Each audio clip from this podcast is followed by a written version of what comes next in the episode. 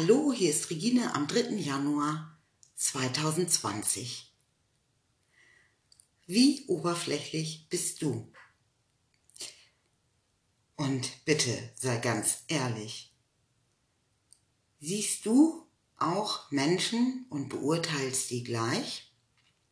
Oder sagst du, oh, was hat die denn an? Was hat der denn an? Wie spricht der denn? Was hat die für eine Frisur? Geht gar nicht. Also mit dieser Person will ich gar nichts zu tun haben. Mir ging es in der Vergangenheit oft so. Und auch in dem einen oder anderen Podcast habe ich das ja aus meinem Adventskalender schon erwähnt, dass ich eben so war. Ja, ich war wirklich oberflächlich. Und das habe ich sogar schon immer mit auf den Weg gekriegt. Also durch die Glaubenssätze aus meiner Kindheit. Das hat mich irgendwie immer so geprägt, dass ich so oberflächlich geworden bin. Und das hat auch ganz viel mit Neid zu tun. Denn ja, meine Kindheit war nicht so voller Geld und ähm, großen Geschenken. Und trotzdem bin ich dankbar, dass ich diese Kindheit erleben durfte. Und trotzdem bin ich eben auch diese, diesen Weg dieser Oberflächlichkeit, diese Oberflächlichkeit, die ich hatte, ja, gegangen. Warum, weshalb, wieso das jetzt genau so ist, will ich überhaupt nicht mehr großartig jetzt auseinandernehmen. Es ist so, Punkt, ich habe diese Oberflächlichkeit abgelegt. Ich habe sie mir von mir gewiesen, die ist Geschichte. Punkt. Aus. Ende. Vorbei. Ich bin heute wirklich offen. Offen jeden gegenüber. Und ich lasse mich auch oft auf neue Dinge ein. Und das ist, hat was mit meiner Persönlichkeit zu tun.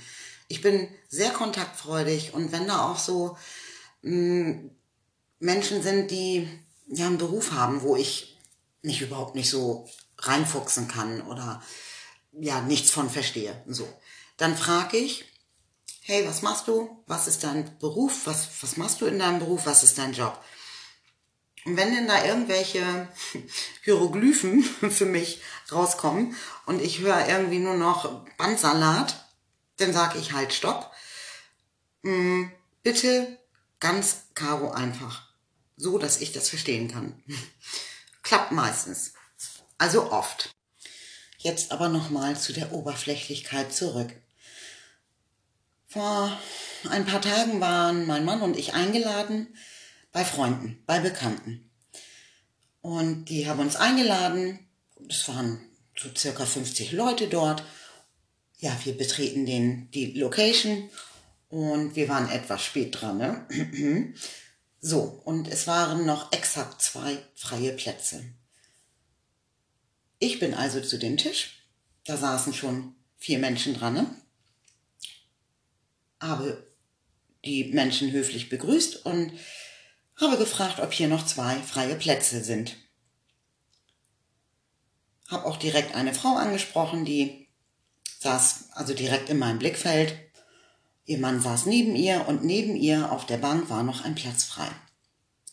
Davor stand eine, ja, eine Partybank, die beiden Personen, die da auf dieser Bank saßen, die waren mir mit dem Rücken zugewandt und haben das auch irgendwie gar nicht so mitgekriegt, dass ich jetzt hinter denen stehe und die Frau anspreche, ob noch zwei Plätze frei sind.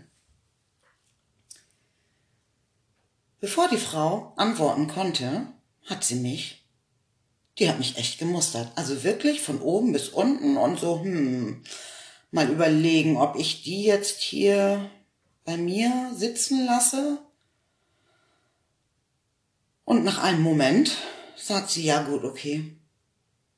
Ich also meine Tasche auf der Bank platziert, neben ihr und habe mir etwas zu trinken besorgt und gehe wieder zu diesem Platz und sehe, dass meine Tasche vor der Bank steht.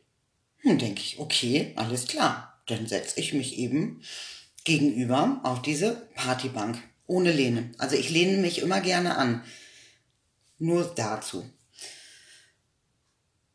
Und ja, ich sitze denn da und die vier an diesem Tisch kannten sich auch offensichtlich und äh, unterhielten sich auch redlich über ein Thema, über eine Institution. Und äh, die beiden neben mir, das waren jüngere Leute, die bezahlen für diese Institution und diese Gegenüber, die Dame und ihr Mann, ähm, bezahlen nicht für diese Institu Institution. Schwieriges Wort. Und irgendwann wurden die Blicke auf mich gerichtet und die besagte Dame fragt mich, und Sie? Bezahlen Sie für diese Institution? Und wie viel zahlen Sie denn monatlich für diese Institution? Das konnte der junge Mann neben mir nämlich nicht beantworten. Der wusste das nicht so genau. Das war genau mein Thema. Ich konnte genau sagen, wie viele, wie viel ich oder wir als Familie für diese Institution zahlen im Jahr. Ich nannte ihr den Betrag und die ist ja fast nach hinten weggeschlagen. Und das könnte sie ja überhaupt nicht verstehen. Und was, was sie sich dafür alles leisten kann, durch diese Ersparnis, die sie ja nicht leistet an diese Institution. Und gleichzeitig auch so widersprüchlich und vehement sich dagegen wehrte und ähm, ja, sich quasi rechtfertigte, warum sie für diese Institution kein Geld zahlt.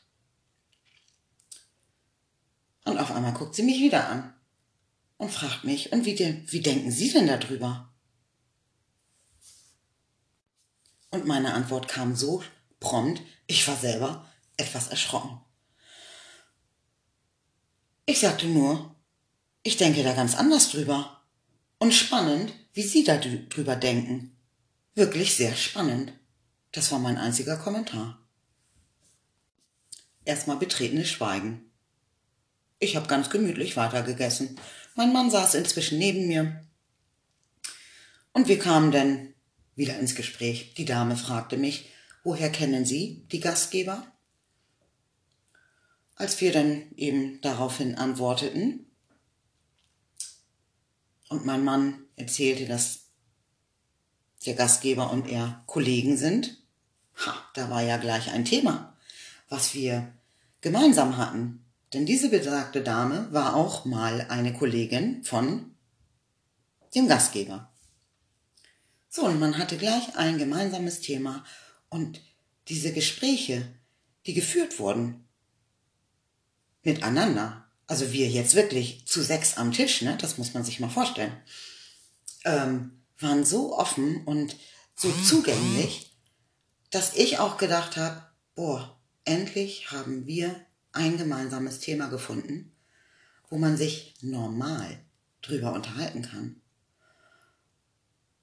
Und diese Dame, als wir uns verabschiedeten, hat wirklich zu uns gesagt, es war sehr schön, Sie kennengelernt zu haben.